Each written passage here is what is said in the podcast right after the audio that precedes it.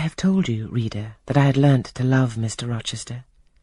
I could not unlove him now, merely because I found that he had ceased to notice me, because I might pass hours in his presence and he would never once turn his eyes in my direction, because I saw all his attentions appropriated by a great lady who scorned to touch me with the hem of her robes as she passed, who, if ever her dark and imperious eye fell on me by chance, would withdraw it instantly, as from an object too mean to merit observation. I could not unlove him, because I felt sure he would soon marry this very lady, because I read daily in her a proud security in his intentions respecting her, because I witnessed hourly in him a style of courtship which, if careless and choosing rather to be sought than to seek, was yet in its very carelessness captivating, and in its very pride irresistible.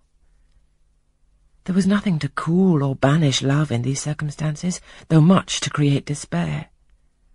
Much, too, you will think, reader, to engender jealousy, if a woman in my position could presume to be jealous of a woman in Miss Ingram's. But I was not jealous, or very rarely. The nature of the pain I suffered could not be explained by that word. Miss Ingram was a mark beneath jealousy. She was too inferior to excite the feeling. Pardon the seeming paradox. I mean what I say. She was very showy, but she was not genuine. She had a fine person, many brilliant attainments, but her mind was poor, her heart barren by nature.